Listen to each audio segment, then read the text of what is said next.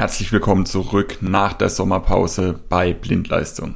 Wir werden uns heute die elektrische Verteilung anschauen in Rechenzentren und ja, das ist schon ein sehr intensives Thema, deswegen bin ich froh, dass ich das nicht alleine machen muss, sondern wir haben einen Experten aus dem Hause ABB dabei, nämlich Raimund Bless. Ich freue mich auf unser Gespräch. Los geht's.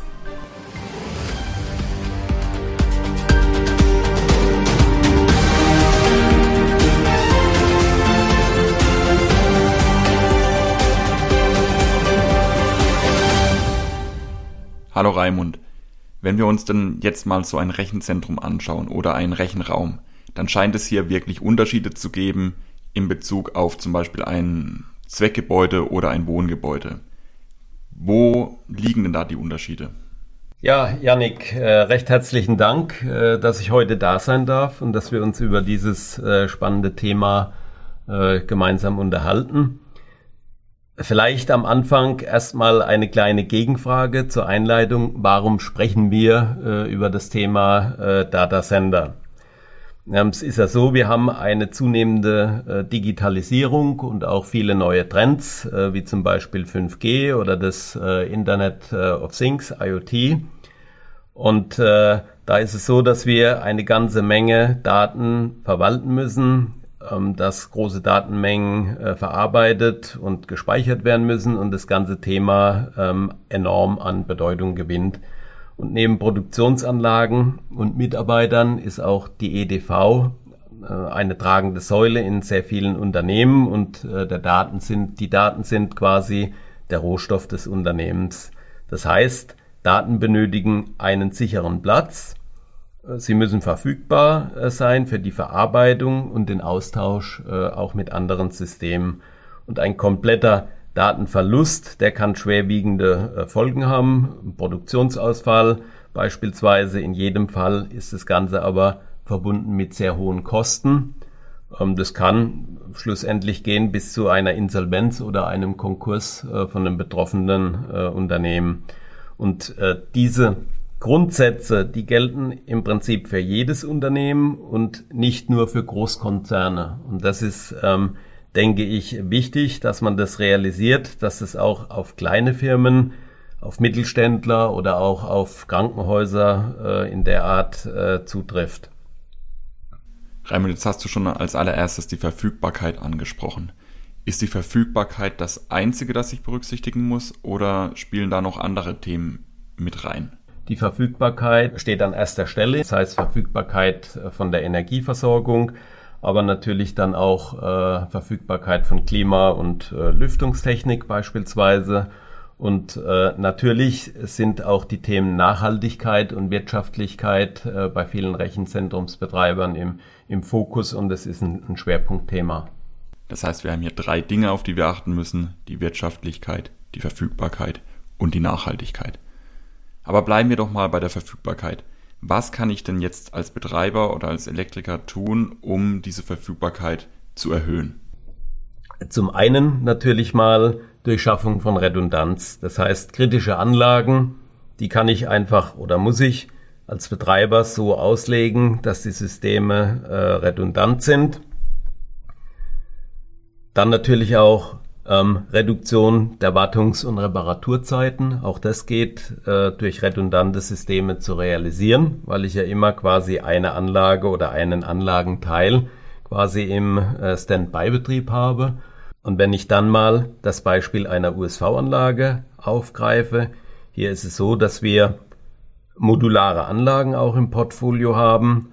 Das heißt, ähm, ich kann die Anlage relativ feingliedrig in Modulen aufbauen und kann auch eine Redundanz dadurch erreichen, dass ich immer ein Modul mehr habe, als ich eigentlich äh, brauche. Das heißt, wenn ich jetzt zum Beispiel äh, eine Anlage mit äh, 50 kW habe, dann könnte ich lauter Einzelmodule mit 10 kW nehmen und nehme halt ein Modul entsprechend mehr, hätte dann 60 kW und kann dieses eine Modul ähm, im Prinzip dann austauschen und nicht benötigte Module, die werden auch bei Bedarf dann automatisch ab bzw. wieder äh, zugeschaltet. Ich kann die Stillstandszeiten reduzieren, indem ich ähm, die Module unabhängig voneinander austauschen kann. Das Ganze ist auch im laufenden Betrieb äh, möglich und durch die geringe ähm, Austauschzeit habe ich dann natürlich auch geringe Reparaturzeiten äh, oder Wartungszeiten, bis die Anlage wieder im vorgesehenen Betrieb äh, dann am Netz ist. Okay, da sollten wir vielleicht mal noch ein bisschen tiefer reingehen. Der Aufbau von Redundanzen bedeutet ja nichts anderes, als dass ich eigentlich meine Anlage überdimensioniere. Am Anfang hatten wir schon bereits gesagt, dass Wirtschaftlichkeit ein ganz, ganz wichtiger Punkt ist, gerade auch für Rechenzentren oder für, für Rechenräume. Wie passt jetzt der Aufbau von Redundanzen mit der Wirtschaftlichkeit zusammen? Ja, jetzt würde ich das Thema bei der Redundanz oder auch bei den Investitionen würde ich das Thema der modularen USV beispielsweise nochmal aufgreifen. Da ist es natürlich auch so, dass ich durch dieses modulare Konzept die Anlage kontinuierlich erweitern kann, so wie es der Betrieb eigentlich erfordert. Das heißt, ich lasse die USV-Anlage mit meinem tatsächlichen Bedarf des Rechenzentrums, wie er während der, des Betriebes entsteht, kontinuierlich entsprechend mitwachsen. Das heißt, ich muss nicht die komplette Investition gleich zu Beginn tätigen, sondern ich kann das Ganze in den Betrieb ähm, äh, verlagern und kann quasi die Investition dann tätigen, wenn ich mit dem Rechenzentrum äh, auch Geld verdiene. So kommen wir zu meinem Lieblingsthema. Wir wären nicht in Deutschland, wenn es dafür keine Norm geben würde.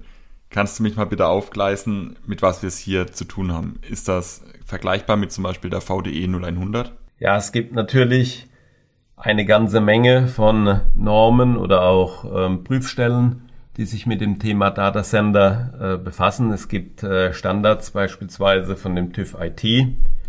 Es gibt das Uptime-Institut, äh, das ist ein amerikanisches Institut, was sich mit dem Thema beschäftigt und an Normen im Bereich der europäischen Normen äh, gibt es beispielsweise die EN 50600, die sich auch mit dem Thema äh, Rechenzentren beschäftigt und befasst und diese EN 50600 besteht aus mehreren Teilen. Im Wesentlichen sind es vier.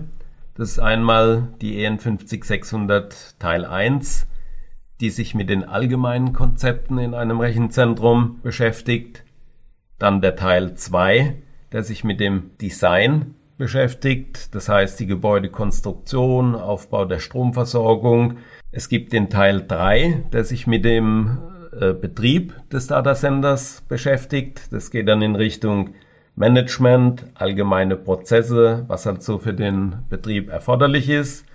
Und es gibt einen Teil 4, der sich mit Kennzahlen beschäftigt. Wie wird bewertet, wie energieeffizient äh, mein Rechenzentrum ist? Wenn ich jetzt als Betreiber oder als Errichter von einer Anlage für meine Dateninfrastruktur nach dieser europäischen Norm vorgehen möchte, was muss ich da denn dann machen? Vielleicht so eine Art Schritt-für-Schritt-Anleitung. Ja, dass äh, ein Rechenzentrum dieser europäischen Norm äh, entspricht, muss als allererstes mal eine Geschäftsrisikoanalyse durchgeführt werden. Das ist beschrieben in der Norm auch, wie das äh, äh, vorzunehmen ist. Basierend auf dieser Geschäftsrisikoanalyse wird dann eben die Verfügbarkeitsklasse äh, des Rechenzentrums ausgewählt. Da wird dann schon unterschieden, wie kritisch ist der Ausfall von, von einem Rechenzentrum. Ist es ja eher unkritisch, weil ich äh, die Daten nicht in Echtzeit äh, benötige als Beispiel, oder ist es halt absolut kritisch und ich muss das in jedem Fall äh, verhindern, dass es auch nur äh, zu, zu geringen Ausfällen kommt. Es muss auch ein geeignetes äh, Niveau für die Befähigung zur Energieeffizienz ausgewählt werden. Je höher die Verfügbarkeitsklasse äh, ist, umso mehr steigen auch die Anforderungen an die Energieeffizienz. Das heißt, nach der Risikoanalyse wissen wir, welche Maßnahmen wir ergreifen müssen. Wie sieht das Ganze dann jetzt ähm, auf der Niederspannungsebene im Detail aus? Ja, im Prinzip zieht sich das Thema Verfügbarkeit durch die komplette Energieversorgungskette durch. In Abhängigkeit der gewählten Verfügbarkeitsklasse ist dann festgelegt, ob es Einzelpfade ähm, zur Versorgung gibt oder mehrere Pfade oder Einzelpfade mit Redundanz. Ähm, Je höher die Verfügbarkeitsklasse wird, umso höher werden hier auch die, äh, die Anforderungen. In vielen Bereichen gilt das Prinzip No Single Point of Failure. Das heißt, kein einzelner Fehler darf zum Ausfall des gesamten Systems führen. Da wird dann entsprechend geschaut von der Mittelspannungsebene über die Niederspannung bis hin in die Unterverteilung. Habe ich zur Versorgung Einzelpfade? Ähm, habe ich Einzelpfade mit Redundanz oder habe ich mehrere äh, Pfade zur, zur Versorgung? Und das Ganze zieht sich durch, angefangen bei der Mittelspannungsebene. Und das gleiche Prinzip gilt auch für die Niederspannungsebene, für die Niederspannungshauptverteilung für die USV-Anlagen bis hin in die Unterverteilung, quasi zur Absicherung äh, der Endstromkreise. Auch hier kann ich darauf achten, dass das Ganze entsprechend redundant aufgebaut ist, dass die Verteilungen flexibel sind, dass ich sie beispielsweise auch leicht erweitern und entsprechend auf meine Erfordernisse dann äh, anpassen kann.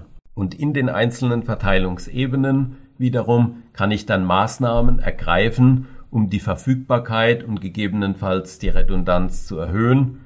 Bei einer ähm, Niederspannungshauptverteilung wären das zum Beispiel ausfahrbare Leistungsschalter. Okay, Raimund, ich glaube, wir machen an der Stelle mal einen Cut, weil das waren sowieso schon sehr viele Informationen. Ich fasse es vielleicht gerade noch mal ganz kurz zusammen. Wir haben drei wichtige Aspekte, auf die wir achten müssen. Das ist zum einen die Wirtschaftlichkeit, die Nachhaltigkeit und vor allem die Verfügbarkeit. Und gerade um letzteres, die Verfügbarkeit nach oben zu schrauben, haben wir zum Beispiel über Redundanzen geredet, dass im Prinzip kein einzelner Fehlerfall auch wirklich zum Ausfall des gesamten Systems führen darf.